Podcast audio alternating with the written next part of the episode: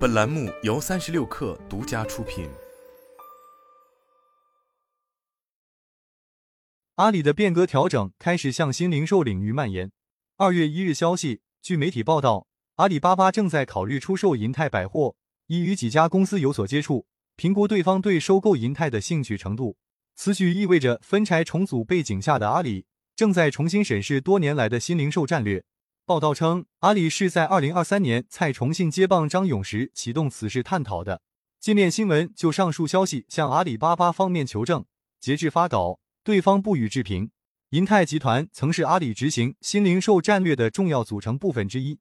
自二零一五年阿里提出新零售战略后，时任 CEO 张勇开始探索打通线上线下的新零售模式，并且主导推动了阿里多项重大投资决策，例如在家电数码领域。阿里入股苏宁云商，在百货商超领域有银泰商业、高新零售、三江购物成为重要力量。O2O 赛道上重金收购饿了么，同时依靠淘宝、天猫的基座和阿里云、菜鸟等商业基础设施，全面建设起阿里新零售的整个生态体。成立于一九九八年的银泰百货，最早从杭州出发，进而从浙江市场走向全国，从单一的百货业态向购物中心转型。逐渐发展为涵盖商业零售、商业地产开发与运营管理、股权投资等业务领域的企业集团。二零一四年四月，阿里和银泰商业的合作首次由营销走到股权层面。阿里集团以五十三点七亿港元对银泰商业进行战略投资，成立新银泰合资公司。到了二零一七年，阿里又联合银泰集团董事长沈国军发起银泰商业集团私有化，交易金额达一百九十八亿港元。进入阿里之后。银泰百货开启由内到外的数字化转型升级，目前在全国拥有超过一百家百货门店及购物中心，其有到家和到店两大业务。数字化会员已突破三千五百万，成为全面架构在云上、线上、线下融合的互联网百货公司。在二零一七年银泰私有化的过程中，张勇扮演着关键角色，并担任起银泰商业董事长一职，负责对外沟通。张勇曾多次强调。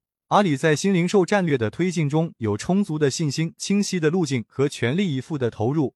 而二零一六年，蔡崇信也曾表示，阿里所做的投资与并购均是按照战略部署实施，从来不受财务原因驱使。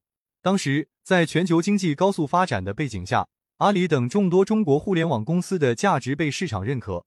二零一六年、二零一七年的阿里股价创纪录飙升，成为亚洲地区首家市值突破四千亿美元的公司。跻身全球高科技公司第一梯队，但今时已不同往日。在中概股集体低迷、国内电商竞争激烈的当下，阿里也面临着核心电商收入放缓以及内部变革阵痛的挑战。去年，马云为阿里指出了三个方向：回归淘宝、回归用户、回归互联网。新任阿里巴巴集团 CEO 的吴永明也表态，无论过去的商业模式有多成功，都必须翻篇归零，唤醒重新创业的心态。以此来看。出售银泰也将是阿里归零路上的关键一步。